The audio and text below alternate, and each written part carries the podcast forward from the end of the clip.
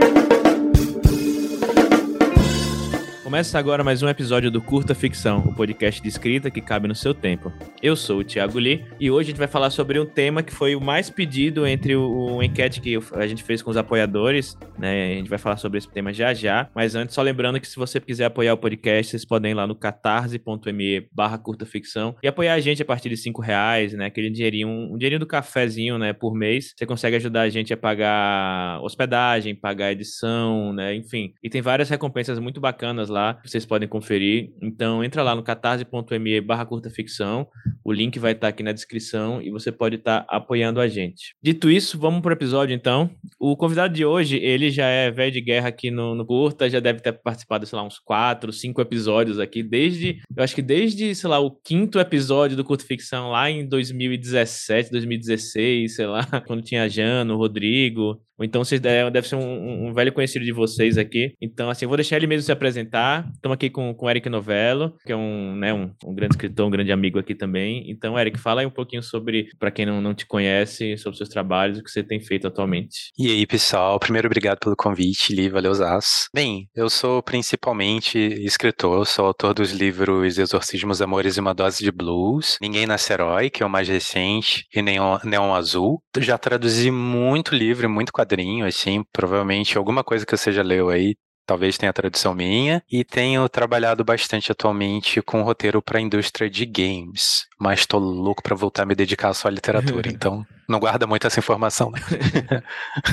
Bom, e aí já indo direto para o tema, é, a gente, quando fiz a enquete na, no primeiro semestre, agora de 2022, sobre o tema que as, que as pessoas queriam mais ouvir, né? Tiveram várias ideias legais, muitas que a gente até já tinha feito pincelado em outros episódios, aí eu, né, fui, fui, fui conversando com os apoiadores, e o tema, assim, que de longe, assim, metade das pessoas que, que responderam a enquete, assim, de acho que umas 30 pessoas responderam a enquete, pelo menos metade delas falaram de certa forma, né, como a, pergunta era aberta, de certa forma responderam algo do tipo, eu quero escrever uma fantasia que tem um toque brasileiro, né? O, o que é, como é que eu escrevo uma fantasia com toque brasileiro? Né? O, o, que é esse toque brasileiro, inclusive, acho que é uma coisa que a gente né, pode discutir sobre o que é ter esse toque brasileiro no, na literatura, na fantasia, né? O que é que eu preciso fazer? Eu preciso, né? Onde é que eu preciso me inspirar para sair desse, dessa fórmula né, europeia, né, eurocêntrica ou americana tal, né? O que é que eu preciso fazer? E aí eu, eu pensei em fazer... Eu achei que justamente por um Brasil ser vários Brasis ao mesmo tempo, eu achei que um episódio não seria suficiente para tocar nesse assunto, né? Uma ou duas pessoas também não seria suficiente para tocar nesse assunto. Então resolvi fazer um episódio dividido em várias partes, né? A primeira parte delas aqui com tô chamando o Eric para gravar, vou chamar outras pessoas também para gravar nos próximos episódios. Então podem esperar aí que por alguns meses, né, a gente vai falar sobre esse assunto com pessoas de diversas partes do Brasil, né? Enfim, com várias visões diferentes aqui para falar desse assunto que pode até divergir, quem sabe, não sei. A gente vai descobrir nas próximas entrevistas. E acho que o Eric é um cara que é uma das primeiras pessoas que eu pensei para falar sobre o assunto, né, justamente por, por ser um, um, cara que escreve muito, muito bem, que tem, um, tem um, uma voz narrativa muito peculiar e que seus livros, eles são ambientados no Brasil, mas não apenas isso, eles têm uma, umas características que eu gosto, assim, que eu gostaria que ele falasse um pouco sobre, que eu acho que diferencia um pouco a, a forma como ele escreve de várias outras coisas que a gente vê por aí. E aí eu vou começar já jogando, jogando na Berlinda aí, Eric. Quando alguém fala, tipo, ah, nossa, quero escrever fantasia a brasileira, ou fantasia, né, no estilo brasileiro, ou com, com uma pegada brasileira, né? O que é que você entende por, por quando alguém, alguém fala sobre isso, assim, o que é que você entende que a pessoa quer dizer quando quer a fantasia com toque brasileiro, né? O que, o que, é que você acha que, que a pessoa quer dizer com isso? Eu acho que as pessoas, quando puxam esse assunto diretamente, estão pensando aí no que, pro lado bom ou lado ruim, a gente reúne né, no guarda-chuva do, do, folclore nacional, né, que, que é um termo que em si vale uma longa problematização, a gente sabe disso cada vez mais, né, mas é, é uma busca, eu acho, do o que é o Brasil, né, uma busca desde sempre, né, e essa, o que é ser brasileiro, né, e, e eu acho que isso se reflete também quando a gente pensa a, a nossa literatura é, do lado da fantasia, porque a fantasia aqui, ela começou muito derivativa, né, começou muito como a gente trazendo, escrevendo a partir das nossas inspirações, que eram basicamente vindas do mercado anglófono, né, então acho bacana que a gente esteja tentando decompor isso hoje em dia e, e, e encontrando o, o que seria essa fantasia brasileira, mas cuidado para não ficar preso nessa coisa de que a fantasia brasileira é só isso, entendeu? A fantasia brasileira é você ter um saci, a fantasia brasileira é você ter a loura do banheiro. Eu acho que dá para a gente lembrar que tem gente do mundo inteiro aqui no Brasil, né? Várias culturas residem aqui no Brasil. Então, o debate em torno de fantasia brasileira talvez seja mais importante do que achar a resposta do que é essa uhum. tal dessa fantasia. É, eu acho que é, você falou uma coisa interessante, que, que é, o debate acho que é mais importante do que a resposta, né? Até porque não tem uma resposta ou várias respostas. É, inclusive, de jeito nenhum. Você falou, tem gente do mundo inteiro aqui no Brasil. Eu me lembrei de um, alguma coisa que eu eu não vou lembrar se a pandemia transformou meu cérebro num, numa, num slime. eu não lembro se foi no Twitter ou se foi alguma coisa assim de Watchpad, que alguém tinha um, um livro que era se ambientava no Brasil em algum lugar, e o protagonista se chamava Michael, ou Maicon, coisa assim e alguém falou: Ah, você tá, usando, tá com um livro que se passa no Brasil com um protagonista com um nome americano, sabe? Tipo, eu tenho uns 15 amigos Michael aqui, sabe? Eu tenho um amigo chamado Reinaldo Bismarck, que ele é da Nicarágua. E eu falo assim: caramba, Bismarck na Nicarágua? Ele, pô, fique você sabendo que é um nome muito mais comum aqui do que Reinaldo. e outra coisa também que eu lembro é que acho que foi a Bells, foi, não lembro exatamente. É de novo, meu cérebro vilão slime. Que alguém comentou sobre, ah, o um livro no Brasil com com, se passa numa escola em que tem aqueles lockers, né? Os armários. A e isso, é, é, foi a Bells, né? E, ah, isso aí não existe e tal. E a Bells falou, gente, eu, eu morei minha vida toda em Brasília e aqui tem, tem locker sim, não tem armáriozinho no, no colégio, sabe? Então, assim, só porque a sua realidade num, em um, algum canto do Brasil ou em alguma classe social, ou em alguma região, é uma coisa, não quer dizer que o Brasil inteiro não seja também, né? Mas enfim. E aí, falando um pouco sobre os seus livros, né? Falando, vamos falar, vamos falar meio que ordem cronológica, e vou falar um pouco sobre o Neon Azul, né? Eu gosto muito do, do que você põe em Neon Azul. Tem um pouco da questão do noir, né? A questão do, da noite, a questão do, do bar, tal, do mistério, tal. E, e eu gosto como você algum, alguns desses elementos eles buscam, eles puxam do, do noir clássico, de uma ambientação um pouco mais estadunidense eurocentrizada, assim, uma palavra que não tenha mais do que 10 letras. É. e vamos chamar de gringo. Uma ambientação um pouco mais gringa, mas assim, tudo ali remete a Brasil, remete a Rio de Janeiro, apesar de a primeira instância parecer que você está né, se, só se inspirando em coisas de fora. Como é que você vê essa, até essa mistura, né? Porque justamente como um país colonizado e populado por populações de várias partes do planeta, né? A gente vai ter coisas que são nossas, mas que vieram também de outros lugares, né? Como é que você vê essa mistura, né? E aí eu acho que o Neon Azul é um ótimo exemplo para falar disso, né? De coisas que não necessariamente não, não remetem a um passado idílico, né? Acho que tem muito gente que faz, ah, já que vamos fazer coisa brasileira, né? Vamos ver o que é, o que é do Brasil, né? E rejeitar o, o, o que existe ao redor.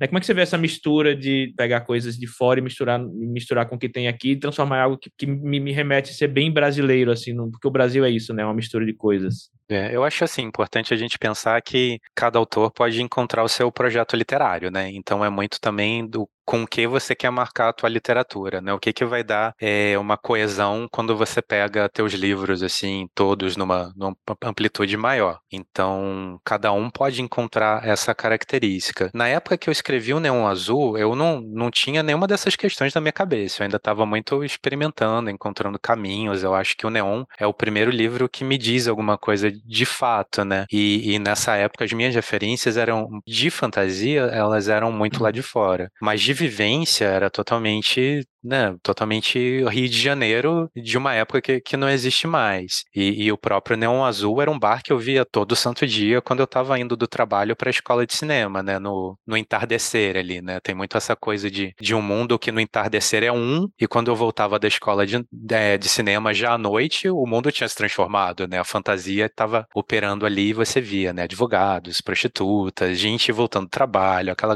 galera de um, de um trabalho mais braçal misturada com gente de colégio, colégio, né? Todo mundo ali no mesmo barzinho, todo mundo ali bebendo o mesmo show. Então, porra, isso para mim isso é muito Brasil, sabe? Eu não sei se tem outros lugares, mas para mim era uma referência muito viva da realidade do meu dia a dia, do meu cotidiano. Então, ao mesmo tempo que é um noir estadunidense, tem muito de Nelson Rodrigues ali, talvez, sabe? Uhum. Eu, assim, eu tava, atualmente eu andava com uma ideia um pouco purista disso, assim, de, até por isso eu comentei, foi uma, uma autocutucada, uhum. de tentar se livrar de todas essas referências anglófonas, buscar algo que fosse nosso, mas eu tenho lido muito horror latino-americano e eu vejo que, cara, se a pessoa gosta de Stephen King, você vai ver, é super horror latino-americano, mas a pessoa mete uma referência ao Stephen King e tá tudo certo, sabe? Uhum. Então acho que vai ser realmente um. Tem, tem muitas respostas, né? Como a gente está é, conversando sim. aí. Uhum.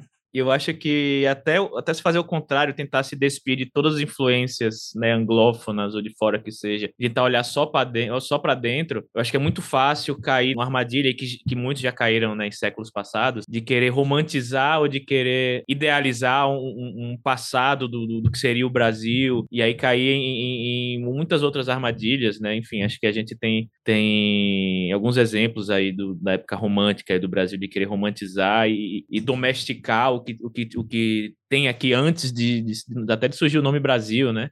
É. Eu acho que aceitar, né, não sei se é a palavra aceitar, mas assim, entender que é a nossa realidade hoje em dia, ou pelo menos algumas das realidades que a gente que a gente consegue, que a gente convive, eu acho que é uma, uma parte aí da gente, né, conseguir encontrar a nossa voz, nosso objeto enquanto enquanto literatura para a gente conseguir fazer algo, não pensando só em ah, vou fazer, vou fazer algo Brasil, né? Mas eu vou fazer algo que, que reflete o que, a gente, o que a gente vive, né, hoje em dia, ou seja, quando se passar a sua literatura. Acho que tem um pouco disso também no Neon Azul e nos seus outros livros também, né? É, tem que ser algo verdadeiro para você como autor, né? E, e assim, obviamente o que a gente lê é muito importante, né? Você, eu sou, eu defendo muito, não leia só literatura anglófona, sabe? Busque outras coisas, é, busque outros olhares, mas a literatura, né? A nossa voz como autor não é só o que a gente lê também, né? Tem algo da nossa vida pessoal, né? Então apure o seu olhar para o que está em volta de você, né? Aprenda a ver uhum. o Brasil de uma maneira mais complexa, né? Que é um país muito complexo. E mas você falou aí de aprender a ler outras coisas também não anglófonas. Tem algum, algum livro, alguma obra, não, não necessariamente livro, mas alguma obra que te né, fez clicar, que deu uma, deu um, te deu um olhar ou fez pensar sobre algum elemento né, do Brasil e que você fala, cara, isso aqui é genial, ou cara, isso aqui reflete o, sabe, o, o que a gente é e eu nunca tinha pensado nisso antes. Tem alguma obra que te fez né, abrir os olhos para algum elemento? Cara, de, de Brasil, assim, eu acho que, que eu leio muito de literatura contemporânea, assim, mais do que, do que de fantasia. Mas lendo é, horror latino-americano, assim, eu, eu lancei Ninguém Nesse Herói em 2017, o que significa que eu terminei ele em 2016. E, enfim, né, pandemias e governos distópicos à parte, eu também passei muito tempo aí buscando o que, que eu queria trabalhar e, e escrevendo e jogando fora essas tentativas de achar uma fantasia que fosse mais brasileira, pro meu ponto de vista autoral, né, o que eu queria entregar uhum. para o mundo a partir de então. E, e eu comecei a ter respostas maiores quando eu encontrei, na verdade, o trabalho da Mariana Que é argentina. Então, quando eu li As Coisas que Perdemos no Fogo, que é um livro de contos, e mais recentemente o Nossa Parte de Noite, que é um calhamaço enorme, assim, é, é, um, é um, romance composto de novelas e contos, assim. E, e, e, o que me chamou a atenção foi como você pode trazer coisas da política, né, que o, o país, no, no, Brasil é uma história de horror. A não sei que você esteja montado assim num, numa montanha de privilégio, cara, é uma experiência de horror diária, assim. Você segue 10 contas no Twitter é, de, sei lá, de indígena, quilombola, que comentam de política em, em geral, você vê a gente morrendo todo dia, né? Então não tem como fugir disso. E aí eu vi que tinha coisas muito interessantes que a, que a Mariana Henriques trazia, de uma maneira muito honesta, não panfletária, e, o mais importante de tudo, essa foi a minha lição, sem nunca menosprezar, sem nunca diminuir o horror como gênero. Então, assim, é, quem vive na América Latina vai entender do que, que ela está falando. Mas o horror, né, ou a fantasia, o gênero que vocês quiserem, é uma linguagem tão forte que uma pessoa da Noruega que nunca conviveu com uma polícia violenta vai ter medo, porque o horror, né, no caso, consegue criar essa estrutura. E aí eu falei, puta, é, é, é, aí, sabe? É esse equilíbrio que eu quero chegar. Eu quero sim falar do meu país, mas eu quero que a literatura de gênero não seja uma desculpa. Eu quero que eu, te, eu tenho muito respeito pela literatura de gênero, eu quero que esse respeito uhum. esteja lá também e se comunique com um público maior.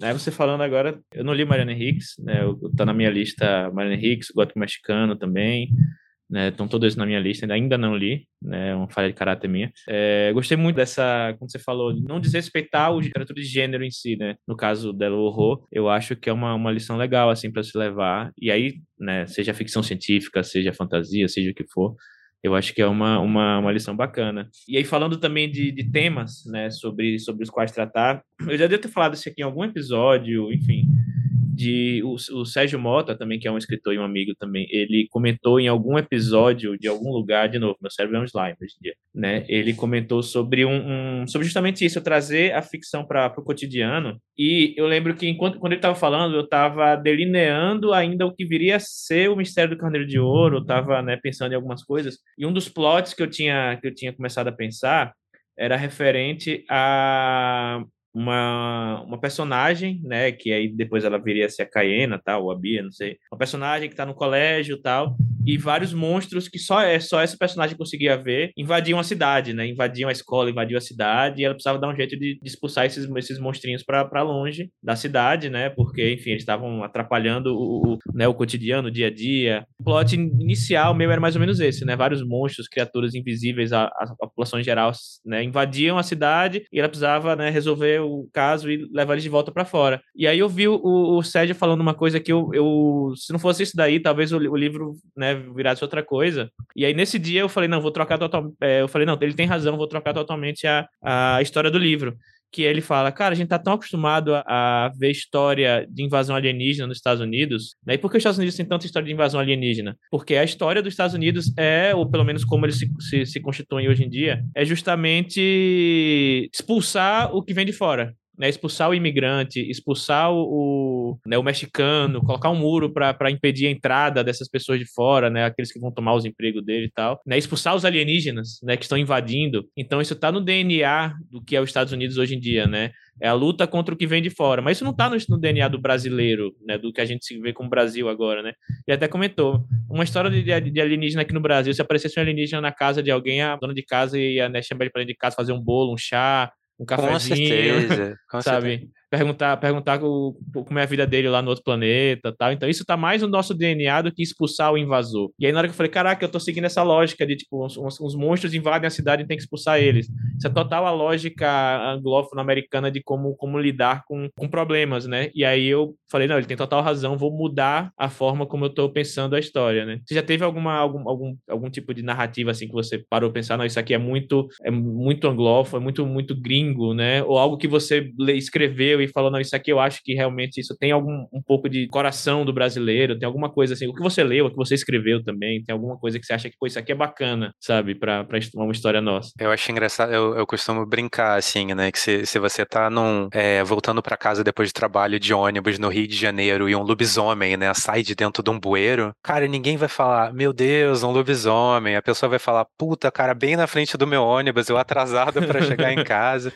E a minha irmã ainda falou assim, pô, provavelmente ainda chamar o lobisomem para tomar um chopp. Pô, chega aí, cara, vamos lá beber. E, e, é muito isso, né, que você acabou de comentar do, do Sérgio. Puta, assim, não, não me vem um, um exemplo firme na cabeça. Eu acho que. Eu, eu penso muito. O Serpentário do Castilho é um livro que, que, que sempre eu acho bem interessante, assim. Eu acho que ele não é exatamente horror latino-americano, mas ele. O Castilho é um cara que se preocupa em quem é o herói e quem é o vilão da sua narrativa, né? Então a gente tem que pensar muito nisso, quem a gente está é, considerando como monstro do que a gente escreve e que papel essa monstruosidade tem, né? Se é um papel de vilania ou se é já um, essa subversão, né? Do, de um papel de, de pessoas que são minoria, né? Conquistando um poder para dar o troco nos vilões reais. Eu acho sempre uma, uma, uma questão bacana, quando ainda mais.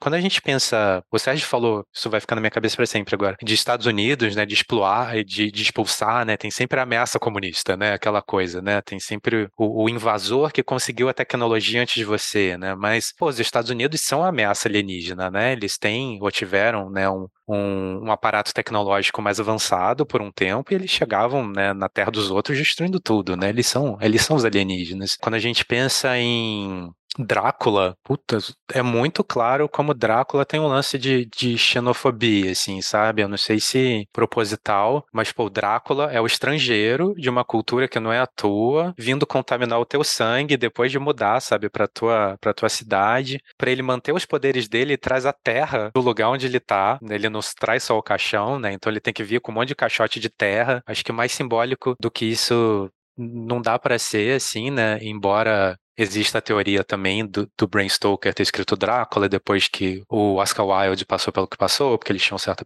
proximidade. Então, acho que ficam esse. Não é, não é, bem um alerta, né? Mas ficam essas reflexões, né? De, porque é muito fácil para quem escreve fantasia, escreve terror, é, repetir os tropos de a ameaça é a natureza. Porra, dá pra ameaça ser a natureza no país que a gente vive hoje? Eu acho que não dá, assim, né? É a ameaça ser aquele cara estranho que todo mundo acha meio diferente. Porra, o cara estranho que todo mundo acha meio diferente talvez seja eu. Uhum. Então a uhum. gente tem que estar tá atento a isso tudo hoje em dia. Sim. E é, e é interessante ver como a gente, sei lá, em 20 minutos de conversa aqui, a gente levantou tantas questões, né, que, que podem ser respondidas de, de, de N maneiras, né, sobre, desde inclusive a ideia do livro, assim, né, o plot em si do livro, né, que é algo algo que teoricamente não está ligado a um elemento né, nacional ou não, por exemplo, plot de você expulsar um invasor, você acolher o que é diferente, né? Você pode colocar isso no horror, fantasia, ficção científica, distopia, solar punk, no Brasil, no mundo, no mundo secundário, na China, assim, você pode ter esse, esse plot, mas plot em si ele já diz muito sobre a, a cultura de onde vem a, aquela história, né? Eu, por exemplo, tô lendo agora o A Viúva de Ferro, né? Que, que é um livro escrito por uma pessoa chinesa. E é muito interessante como a, a, até o ritmo da narrativa ele é diferente, né? É um, um o ritmo, ele... O livro já começa em que a, a, protagonista ela tem que vingar a irmã, né? Tem que, tem que matar uma pessoa que, que, que, matou, que matou a irmã dela. E aí você tá, beleza. Numa, numa narrativa, entre aspas, convencional, eurocêntrica, né? É, o primeiro ato é ela saindo nessa aventura para né, encontrar o assassino da irmã, e, né, e aí no final, talvez no fim ela conseguisse matar ele ou não, né? E assim, em 10 páginas ela já consegue, assim, não é, não é spoiler porque acontece no comecinho, assim, mas em 10 páginas ela, ela já mata o cara. A história não é essa, sabe? Não é uma história de vingança, né? E eu achei muito, muito interessante, foi um, até um choque. Falei, uai, já? Mas tipo, em 10 páginas ela já, já foi, já, já teve o chamado aventura, entre aspas, se eu pensar em Jornada do Herói, né? Já teve o chamado aventura, já chegou no local e já, já fez o que ela queria fazer, né? Porque a história não é essa, não é o, a estrutura que a gente tá acostumado de, tipo, ah, é uma história de vingança. Então, ela vai começar aqui, vai passar por aqui, vai terminar ali, né? E é, um, e é uma, uma. Você vê que, tipo, até o, a motivação da personagem, né? A vingança também é algo muito de narrativas eurocêntricas que a gente imagina, tipo, ah, a história da vingança, você matou meu pai, prepare-se, né? Para.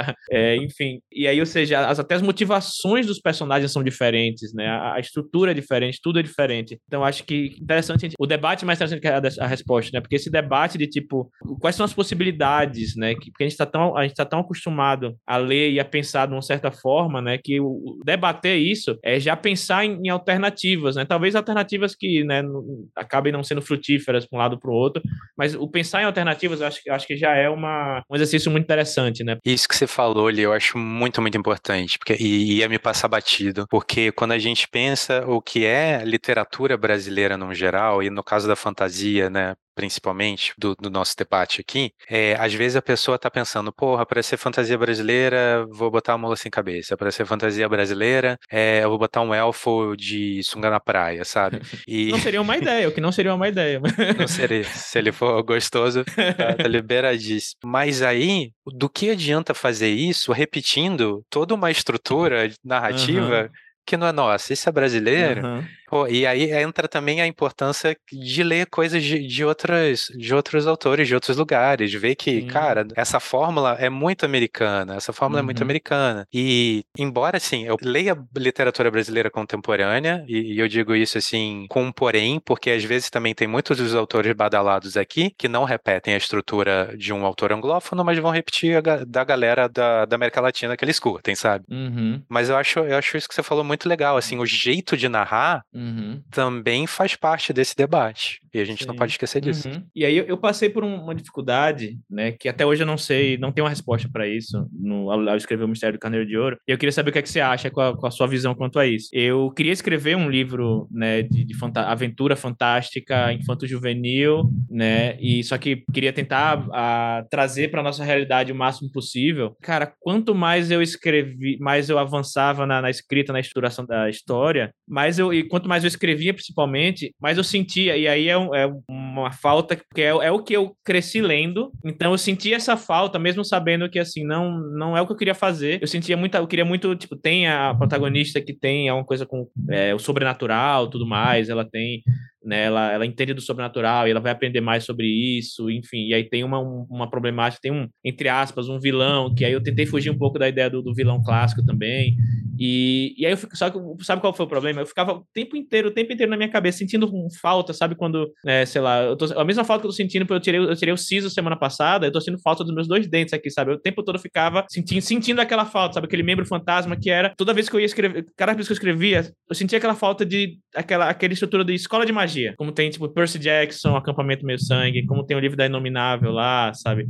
Então, assim, sempre eu ficava, putz, era muito mais fácil eu botar uma escola de magia aqui e deixar os personagens, né, interagir, mas não era isso que eu queria, né? E aí eu ficava sempre sentindo essa falta, e aí eu terminei livro e falei, putz, eu sei que não é o que eu quero, mas tipo, toda hora parecia que eu parecia que queria convergir para esse lado, porque é o que eu li minha, minha infância e adolescência inteira, né? Eu ficava, tipo, não tenho resposta ainda sobre isso, sobre tipo, tá, o que é que eu coloco no lugar, já que eu não, sabe, eu não quero ir para esse lado do que é, o, que é o que eu conheço, que é o que muita gente também se identifica, acho que muitos outros livros também tem, ah, enfim, uma escola de magia. E tem, e tem coisas boas também, por exemplo, a, a, a Gi, né, que é quase escritora, que não é mais quase escritora, o livro dela da Nove Letter lá, é Coração Mal Assombrado, tem uma escola de magia, mas assim, é, é, é bem diferentão, assim, a forma como ela lida com essas questões, né? Então, assim, dá para fazer também, não quer dizer que, né, porque no Brasil temos escolas também, então, assim, não vai dizer que na, tem escola de magia é um negócio anglófono, assim, tal mas dá para subverter isso também, né? O que, que você acha sobre essas, essa, esses tropos, assim, de como você pode ir ao redor dele, sendo que tá, o que é que eu coloco no lugar, já que eu não quero usar esse tropo, porque eu quero colocar algo diferente, né? Pô, assim, mas antes de falar, eu acho que o teu livro é um, é um bom exemplo, assim, de um ritmo bem brasileiro, você não sente nada americanizado lá, eu acho que Porra, vende bem daí. Você pegou as lendas urbanas e usou de um jeito muito seu, não parece um pastiche que sabe, dessa coisa, ai, botei aqui só para ser brasileiro. Não, tipo, faz todo sentido, assim. Uhum. Acho bem bacana. É, assim, não vamos nos privar de nada. Eu acho que se o mundo inteiro faz parte do Brasil, é, vamos só tomar cuidado para não ficar repetindo uma, uma determinada cultura. Vamos, vamos aproveitar que tá todo mundo aqui, sabe? Uhum. E, e, olhar para esse todo, ver o que, que esse todo faz diferente entre si, para trazer para trazer um gostinho aí, assim. Eu acho um, um, uma das novelas do Nossa Parte de Noite, da Mariana Henriques, claramente inspirada em adolescentes do Stephen King que moram numa cidade pequena e um dia encontram um lugar que talvez seja meio uhum. sinistro, não sei o quê. E, velho, é, a literatura argentina tá falando de ditadura ali o tempo inteiro, sabe? Mas uhum. ela não, não, não se envergonha, não se priva de homenagear um cara que foi importante a ela. Eu acho que, que num sentido inverso, é, no livro que eu tô escrevendo agora, é, tem Lovecraft, deuses cósmicos, essa galera meio. E aí eu falei, puta, é a primeira referência que me vem na cabeça. Eu falei, pô, vou citar. Aí depois eu falo, eu vou citar Lovecraft, euzinho. Tipo, uhum. por que mesmo, né? Então, assim, quando, quando é um autor negro que tá pegando, desconstruindo todo o imaginário racista do cara, beleza, mas por que, que eu ia fazer isso? E aí eu lembrei de uma coisa muito óbvia, assim, eu, eu posso construir meu próprio imaginário, eu posso construir esse meu panteão de deuses cósmicos, cara, porque nós, como os autores, nós estamos aqui é, criando é, novos imaginários que participam de uma, de uma disputa de, de realidades aí muito maior e que, sabe, vão dialogar lá no futuro com gente que nem nasceu, a gente vai estar tá morto e a história talvez ainda esteja aí. Então, assim, não vamos nos esquecer disso também, sabe? Assim, ah, porra, tá. Escreva ou não escrevo? Talvez a resposta seja joga, joga essa droga fora e cria um negócio totalmente seu, totalmente novo. Se der errado, deu, cara, mas você tentou, sabe? Você foi lá no lugar onde parecia verdadeiro para você naquele momento. Mas por outro lado, tem estruturas que já estão aí. Você vai te facilitar usar essa estrutura para você poder, poder dar atenção para uma outra coisa que você acha mais importante? Então você pega esse atalho aí, que aí o leitor não passa muito tempo entendendo aquilo, porque ele já viu aquilo mil vezes, uhum. e você uhum. consegue trabalhar uma outra coisa que você acha mais legal, cara, com mais atenção. Estratégias, né? É, estratégias. É, eu acho que. E é que, de novo, né, não tem resposta, né? Você pode usar, você pode não usar, e das duas formas pode sair algo né, igualmente válido e bacana. Mas aí, antes da gente ir para a próxima pergunta, eu vou, vou fazer aqui um, um pequeno publi de apoiador. Para quem a, nos apoia, né, a, a partir de, de 40 reais, tem a, a recompensa lá de a gente fazer uma, um pequeno publi aqui de um, de um livro ou serviço de um dos nossos apoiadores, como eu fiz na outra vez no episódio de RPG, né, do podcast da, da Mayra Barros. Hoje a gente vai falar sobre o livro do nosso apoiador Tiago P, que é o livro Arlok, um conto de Elora, que é um livro de fantasia que está lá na Amazon. Todos os links vão estar aqui na descrição. Então, Arlok, um conto de Elora, né, ele, ele fala sobre elfos também, né? Eu, eu, comecei a dar uma lida no livro, ele tem uma, uma pegada que mais tradicionalista de fantasia medieval, com algumas criaturas que a gente já conhece, mas ele tem uma voz narrativa bem, bem interessante, assim, que ele foge um pouco do, do daquela literatura um pouco mais rebuscada tal, né? Apesar de estar tá nesse ambiente um pouco mais, mais tradicional, quem está acostumado de fantasia, ele tem uma narrativa um pouco mais, mais leve, um pouco mais rápida, que eu achei bem, bem interessante aí. Então é Arlok, um conto de Elora, né, que conta a história de um jovem elfo, Evan, né, que, tipo, ele foi adotado, né, por um, por um, por um casal de, né, de, de outra raça, tal, de humanos, e aí ele acaba tendo que redescobrir, né, as, as origens dele, e aí, enfim, vocês imaginam que aí tem, tem muito, muito pano pra manga aí, né, uma criatura de uma raça diferente, né, se, se descobrindo em, em, outra, em outro ambiente, né, e aí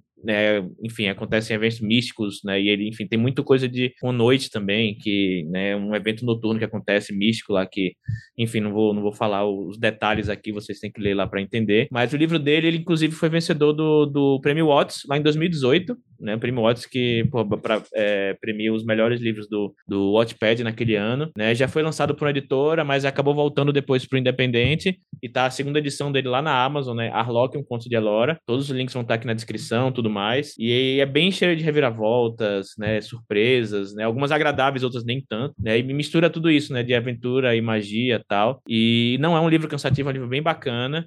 Então fica a recomendação aí do Tiago P, Arlok, um conto de Elora, lá na Amazon, tanto o livro físico como a versão do Kindle também. E eu, eu depois da uma olhada vi tem versão em inglês também para quem, né, caso queira também versão em inglês. Então fica aí a dica, vão lá e dão uma, dão uma força, dão uma olhada no livro dele que tá bem bacana. Então voltando aqui para nossa discussão. É... Quando você vai, é, eu sei que os seus livros eles são muito específicos, seus, né, Eric? Eles contam muito da, da sua realidade, né? O Neon Azul ele fala fala sobre você, você acabou de, de, falar, né? Sobre o Rio de Janeiro, sobre né, o caminho que você fazia, né? Entre, é, depois do trabalho do, da escola de cinema que você passava, tal, né? Os seus outros dois livros falam mais sobre São Paulo, que é a cidade que você né, vive atualmente. Então, imagino que fala muito da sua realidade, fala muito, né? Do que do, do que você passa no dia a dia. E eu queria saber se você você se interessa, se já pensou em escrever em coisas que que estão ou personagens personagens também, né, que estão inseridos na realidade brasileira, mas que estão além da sua, da, da, sua, do seu cotidiano, da sua realidade, né? Você tem, você tem personagens diversos, muitos personagens diversos, inclusive, né? E como você vai escrever um personagem que está que tá fora do seu, né, da, da sua realidade, do seu, do seu dia a dia, né? E, e qual é o seu processo para escrever esses personagens, ou essas ambientações, esses, né, essas narrativas, né? Você, você procura outras pessoas, onde é que você se inspira, né? Como, como é que você, como é, é o seu processo para escrever coisas que estão além do, do, de você, mas ainda ambientadas no Brasil? É, eu acho assim que é aquela questão, a, su, a sua fonte, né, criativa, né, o seu, seu liquidificador criativo, como eu tô chamando de encruza atualmente, ela não é só o que você lê, né? Você tem que apurar o seu olhar, né? Então, assim, quem, quem é você como pessoa antes de, de descobrir quem é você como autor, né? Então, a partir do momento em que você não convive só com clones seus, você começa a prestar atenção em, em, em realidades diferentes e, e, e ver essas pessoas como pessoas e não só como fonte de informação, não só como um serviço que você vai acessar quando, quando te interessa, né? Então, eu acho que, que te enriquece, independente do que você vai escrever, talvez você nunca escreva sobre isso, acho que te enriquece muito como ser humano, né? Faz você ser uma, uma pessoa melhor. E, e a partir do momento em que você, se assunto diverso não é um, um serviço que você vai acessar, não é algo uhum. que você está objetificando, uhum. é um ser humaninho, aí já, já tem algo que, que vai contribuir pra caramba pro, pro respeito que você vai ter com esse assunto, né? A, uhum. ao escrever a respeito, a respeito dele, né? Ou seja, criar um personagem, seja debater o tema né, de maneira mais nas entrelinhas ou numa ambientação. Eu acho que é uma é mais do que uma pesquisa literária, sabe? Eu acho que, uhum. que, é, uhum. que é um outro rolê moral aí. É, isso foi uma coisa que eu, que eu, percebi muito de quando eu comecei a escrever lá em 2014 para hoje em dia, assim. Quando me mudei para São Paulo, né, eu ainda estava muito fechado no meu mundinho ali e tal, só casa-trabalho, não conhecia muita gente. E minha escrita refletia isso, né? Isso que refletia a minha experiência também, refletia as pessoas que eu conhecia, as pessoas com quem eu convivia diariamente. E aí, quando eu comecei a entrar na, no rolê literário, comecei a conhecer pessoas, né? E comecei, comecei a conhecer também outras modas, outros, outros estilos de vida. Eu comecei, como você falou, né? Eu, as coisas começaram a vir, a fluir, uh, muito mais naturalmente, tanto na, na minha vida pessoal, né? Enfim, é, e hoje em dia que eu né, posso dizer que eu estou muito bem estabelecido aqui em São Paulo, conheço bastante gente, né? Sempre que a gente se encontra no, nos eventos literários, poxa, bastante gente que, que, a gente, que a gente conhece, que a gente troca ideia. E eu, eu percebi que minhas narrativas começaram a fluir muito mais facilmente, né? Porque eu, eu expandi meu, meu horizonte e também, às vezes, e não só ah, a pessoa tem que estar tá morando em São Paulo para conhecer, tá? Tipo, até que as pessoas que eu conheço na internet também, assim, sabe? Tem muita gente que eu conheço na internet que me traz coisas, vivências que eu, eu no começo, assim, você acha que você, tipo, você tem até uma resistência, tipo, pessoa que não está inserida no Twitter, quando entra no Twitter, é bombardeada com a quantidade de informações, né, necessárias e desnecessárias, né, que você fica até meio, tipo, tá, nossa, é isso aqui tudo. E aí você começa a a entender algumas coisas que você não entendia, conhecer que você não conhecia e a abrir sua, sua mente para, né, tanto para o Brasil como para o mundo também, né, para pessoas que brasileiros que moram fora do Brasil ou para estrangeiros que moram no Brasil ou para gente de fora também. Eu acho que isso é importante aí para a gente, né, não ficar preso na nossa bolha e, e, só falar de daquilo que a gente conhece, né? Porque até quando até quando a gente quer falar daquilo que a gente conhece, se a gente conhece outras coisas, fica mais fácil de falar que a gente conhece, porque a gente tem o que com, com, com o que comparar, né? Às vezes às vezes eu tenho uma, um, sei lá, uma atitude de que para mim é normal, mas aí depois eu pensei, putz, isso aqui que eu faço não é algo tão legal, né? Mas se eu for falar sobre isso, eu já tenho com o que comparar e saber o que é bom e o que não é bom nessa, nessa vivência, né? Eu acho que é, que é super importante, sim, isso para um, para escritor como um todo, né? Né, demais. Eu acho que te enriquece de uma maneira diferente. Tomar cuidado com aquela armadilha de não criar também só personagens perfeitinhos, né, com medo de pisar na bola com, com quem é, né, de outras vivências, seja, né, qualquer questão de, sei lá, né, enfim, por exemplo, qualquer letrinha do LGBT que ia mais, não sei o quê. Às vezes eu sinto que as pessoas estão muito receosas também e acabam criando muitos, né? Todo mundo é perfeitinho, e aí o grande defeito é porque a pessoa gosta de uma música que o fandom não gosta, sabe? Assim, uhum. não, pelo amor de Deus, sabe? Uhum.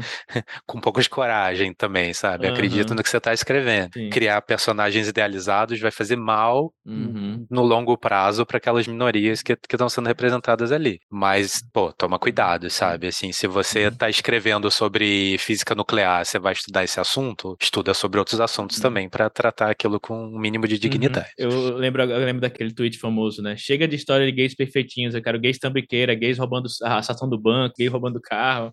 Por favor, cara, por favor. Defendo muito o horror queer, cara. Bora lá ser monstrinho e matar todo mundo uhum. também. Inclusive, é um, é um. Fica aqui o, o convite para falar de horror queer depois alguma, alguma outra, uma outra vez, mais especificamente. Bom, vamos para um, as últimas uma ou duas perguntas aqui, vamos ver o, como vai desenrolar aqui a conversa.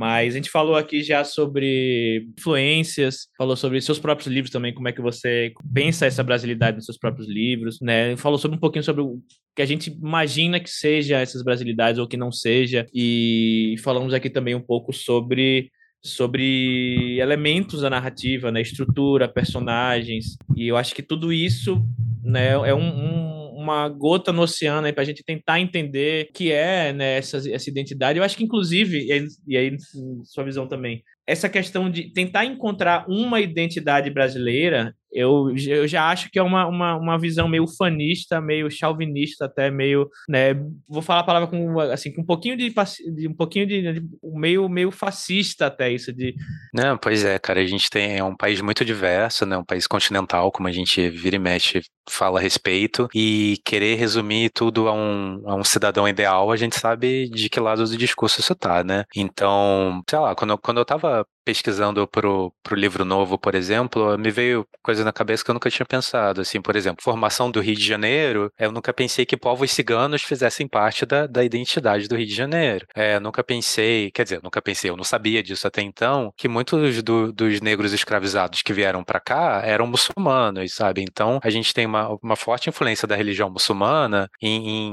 nas religiões que se formaram a, a partir né, desse, desse, desse massacre que, que aconteceu, né? Então, é aquilo, assim, não, não é. O Brasil. A própria tem muitas... Malês, né? Porra, total.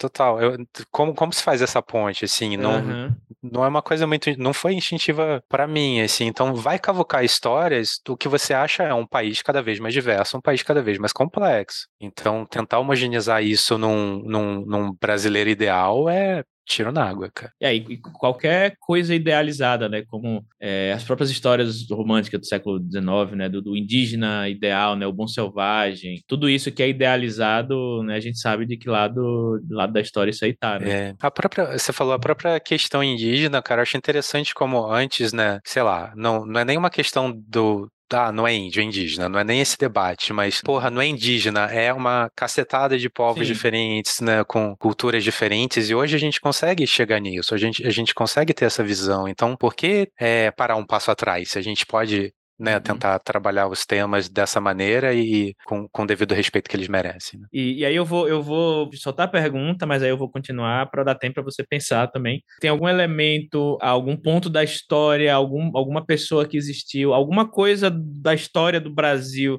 em que você gostaria de ler ou escrever algo sobre, né? E aí e pode ser uma pode ser uma pessoa que existiu, pode ser um, um, um fato histórico, pode ser um, uma região, algo assim, ou algo qualquer coisa, pode ser até algo, até algo contemporâneo mesmo. Falar, ah, gostaria de, de, ler algo sobre, é, sei lá, um praia tal, enfim. Aí eu vou dar um tempo para você pensar enquanto eu falo que eu tenho uma, uma história que eu comecei a escrever, que aí eu acho que é, que é bem interessante, assim, que aí mistura muita coisa, né? Olha como os, os nossos cérebros fazem, fazem muitas pontes, né, de um canto ao outro. Eu tava muito, muito viciado em New Weird, né? China Me Evil, é, Vandermeer, eu tava lendo tudo isso, eu, e aí eu na hora falei, pô, quero fazer um New Weird no Brasil e tal, né? E aí já vem, já vem essa, né, aquela empolgação, assim, tal. E aí eu comecei a pensar, eu peguei um caderno, assim, eu, eu sou daqueles que assim, eu preciso de um, de um ritual assim para começar a pensar na história. Eu fui, fui na pelaria, comprei um caderninho assim pequeno, tal. Sentei aqui, comecei a, a bolar ideias, né? E eu comecei a bolar ideias, tal, e aí comecei a bolar uma ideia sobre sobre uma cidade, que eu, eu tinha acabado de ler A Cidade e a Cidade, de Charlie Evans, né? Inclusive, recomendo leiam. É, e aí eu comecei a pensar na, em, em, uma cidade mesmo, né? E aí eu comecei a pensar em, tipo, o que, é que poderia estar acontecendo nessa cidade e tal. E aí eu comecei a pensar em, tipo, e se as pessoas da cidade ressuscitassem do nada, assim, sabe? Tipo, é, tipo sei lá, eu comecei a, a, evoluir na ideia, pô, uma caverna em que as pessoas que morrem tipo, saem da caverna, tipo, gente que já morreu. E aí, tipo, aí comecei a pensar a nossa cidade, tipo, é, como já comecei a pensar em, em, em, plots né, brasileiros, né? Tipo, como é que, que vão explorar essa cidade, essas pessoas, sabe, que, que nascem aí, como é que ela vai, como é que vão explorar os recursos naturais desse entorno, como é que vai ser, tipo, é, a questão turística e, mística em relação a isso, sabe? Quem vai se apropriar dessa, dessa mística, vai ser, vai ser a igreja evangélica, vai ser o catolicismo, vai ser, sabe? Comecei a pensar e aí o meu plot começava, né, com é, eu até mandei, eu lembro, eu, eu mandei esse plot para a Jane, para a e a Fernanda Fê Não vamos deixar mentir. Eu falei, ah, meu plot é uma cidadezinha ali no sertão, eu tinha criado até um estado, eu tinha criado um estado a mais, né, no interior da, da Bahia, em que na, em Bahia e Pernambuco, em que tipo essa, essa cidade, essa cidade mística tinha se criado, tinha se evoluído tanto que criou um estado ao redor dela. E, tipo, uma caverna em que as pessoas, tipo, apareciam, pessoas que já morreram há muito tempo, ressuscitavam ali. E aí criou-se uma igreja ali dentro. E aí uma desse plot, né? E a Jana falou, porra, bacana, segue nele. E a Fê falou, cara, vai, vai, pode seguir, muito legal tal. E aí eu comecei a pesquisar, né? Tipo, queria foto de referência de algumas cidades daquela região, né? Fui no Google Maps e aí comecei a jogar. Duas horas depois de pesquisa, eu descobri que existe uma cidade no interior da Bahia em que existe uma, uma caverna, em que existe uma igreja dentro dessa caverna porque eles diziam que aconteciam milagres ali dentro, tipo, nas beiras do Rio São Francisco. Eu falei, caraca, a realidade tá mais fantasiosa do que a fantasia, sabe? E aí eu falei, caraca, se for fazer essa história, eu vou, vou basear nessa cidade, sei lá. Enfim, e aí dei tempo suficiente pra você pensar, né? Tem algum, algum lugar, alguma pessoa, alguma, algum fato brasileiro que você gostaria de escrever ou ler sobre? Ó, oh, primeiro, muito massa que você acabou de falar, assim. É, quando a gente estuda horror latino-americano, se fala muito, né, que, que ao contrário, sei lá, quando você pensa em, em filme de exorcismo é, americano, você tá indo lá para se livrar do fantasma, né? E aqui no Brasil a gente quer dar voz aos nossos fantasmas, né? As histórias deles não foram contadas, muitos não foram enterrados, muitos a gente nem sabe o nome. Uhum. Então, porra, essa, essa igreja aí dentro dessa caverna que ela tá pedindo para a uhum. história dela Sim. vir pra fantasia, Isso, né? É, se eu não me engano, acho que é Bom Jesus Navegantes o nome da cidade. E aí, tipo, aí eu fui olhar as fotos, depois eu te mando as fotos e falei, caraca, é o que eu tinha na cabeça, sabe? É uma coisa muito doida, assim. Mas vai lá. Cara, eu acho que, que Ouro Preto pede por histórias de, de horror gótico, tá pedindo, assim, uhum. desesperadamente.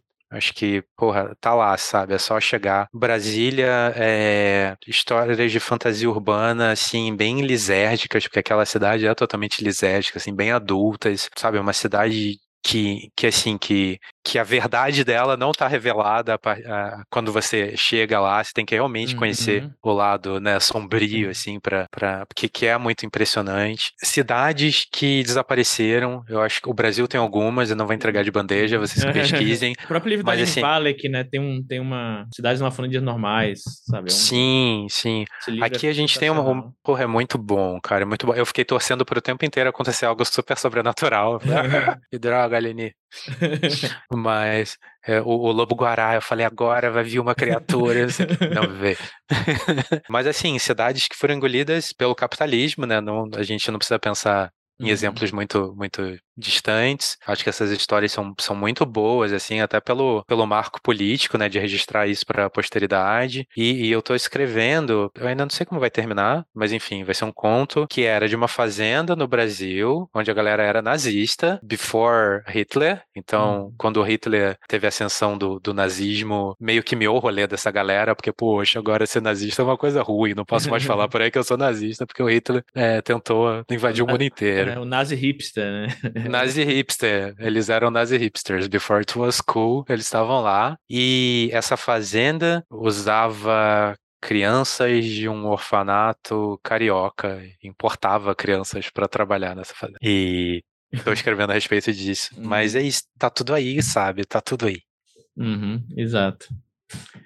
É, é muita, é, é, tanta coisa não explorada ainda, né? E aí, e aí, de novo, acho que até a palavra explorar é uma coisa que já é uma, uma, uma coisa que a gente aprende, né? De que o, o que não foi explorado, a gente precisa explorar o que não está explorado, né? E aí falando fisicamente e tal. Mas é. Inclusive, uma, uma, uma, coisa que eu mudei no próprio Michel do Carneiro de Ouro é que os catalendas, né, que estão lá no, no, no, livro, eles, né, tipo, ah, eles vão atrás dessas lendas aí, seja o velho do saco, né, o, o pisadeira, né? Eles vão atrás para combater elas. Eu mudei isso no livro, porque tipo, não é combater, né? Não é a ideia deles, porque isso, de novo, remete, né, à questão questão da gente precisa expulsar os outros, né? A, a, questão estadunidense, né? De expulsar o que, é, o que é de fora, né? E a questão inglesa, né? Britânica, que é, não, aquele, aquele lugarzinho ali que ninguém foi, a gente vai explorar aquilo ali e sugar até a última gota de sangue, né? Eu acho que tem um pouco disso, inclusive no próprio livro da Aline Vale, que tem um pouco isso, que tem a cidade, né, que, que, que, afundou e desafundou, e você pode ou ir lá, existe, você pode ou preservar ou observar, ou você pode ir lá explorar, né? Ah, isso aqui é um, local turístico, é um pouco que eu estava pensando nesse livro que eu falei do, né, da caverna com a igreja lá tal. Tá, como é que existe isso aqui? Existe essa questão mística aqui que de fato as pessoas estão ressuscitando nesse lugar. Como é que o capitalismo vai explorar esse lugar, sabe? Né? Só porque ele está levando, sei lá, infraestrutura de turismo ali, não quer dizer que ele está fazendo a vida daquelas pessoas melhor, né? Então também é, é entender essas histórias e respeitá-las também, né? Não só explorá-las. Eu acho que é entender o, do que se trata, quem está envolvido nisso, né? Quem, quem ganha e quem perde com essas histórias, né? Acho que é entender esse tipo de coisa e não pensar só como como é que eu posso usar isso a meu favor, né? O Cidades Afundam em Dias Normais, da Aline Vale, que eu acho legal, assim, que não só pela ambientação é um livro mega brasileiro, mas, mas se levantou a bola. É um livro sobre memória, é um livro Sim. sobre como o Brasil lida com essa memória. Então você vai lá, a própria protagonista está tentando resgatar isso e registrar, tem a professora que está lá fazendo um trabalho de resgate de memória, mesmo que ninguém leia nunca, ela está lá uhum. quase como uma missão pessoal. Tem a memória do grafite dos muros, né? Então eu acho bem bacana nesse sentido. Assim. Uhum. É o próprio, o próprio tema, né? Não só a ambientação e a narrativa, mas o próprio tema. Não é sobre né, explorar algo que né, ressurgiu, é sobre como como é que eu vou manter essa memória, né? E fora da, da, da lógica capitalista, né? Tipo, ninguém vai, pouca gente vai ler aquilo, mas aquilo é importante para ela e para uma, uma quantidade de pessoas ali que se identificam com aquilo, né? Então é, é você sair dessa lógica até capitalista também de como pensar nas suas histórias, né? A não ser que você de fato queira contar uma história em que você exponha essa lógica, né? É, tipo, como essa lógica funciona, enfim. É, não é. utilizar ela né, como mote da sua história. Mas, bom, Eric, não sei se tem mais algum, alguma coisa que você queria falar. É, só falar assim, não é fácil, gente. A gente tá uhum. batendo um papo aqui de bar, mas não é fácil. Não é. se assuste se você tiver dificuldade uhum. de, de ir desconstruindo tudo isso na cabeça, uhum. não. Enf enfrenta e é um paciente cada vez. Sim. Tão pouco fácil a ponto de a gente tá falando daqui a uma hora e próximo mês tem outro papo também. E no outro mês também vai ter outro papo. Então, assim, é, a gente vai aprendendo junto. Mas, Eric, obrigado por, por aceitar Foi um papo super bacana, eu gostei demais. Fala aí se tiver mais algum, algum assunto final, alguma palavra final, e aí depois você pode já engatar com seu jabá, falar com o que é que, enfim, seus, onde estão seus trabalhos, que vem por aí. O momento é seu aí. Valeu. Bem, primeiro, obrigado novamente, valeu Zaço pelo convite. É, eu tô tentando ser uma pessoa cada vez menos dogmática, não tenho verdades absolutas, então se eu parecer peixe ensaboado aqui, não foi de propósito, é porque eu realmente estou dando mais valor às perguntas do que do que encontrar respostas para elas. De jabá, assim, leiam Ninguém Nasce Herói, disponível em tudo quanto é lugar, leiam Exorcismos, Amores e uma Dose de Blues, fácil de encontrar, inclusive em Kindle Unlimited. Para saber mais do meu trabalho, ericnovello.com, tem uma newsletter muito bacana para assinar lá, e eu tô no Twitter e tô no Instagram para quem quiser bater um papo. Uhum. É isso.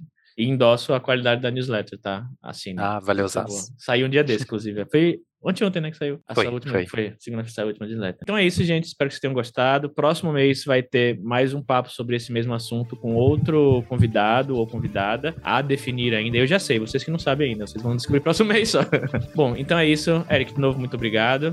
E a gente se vê no próximo episódio. Até mais.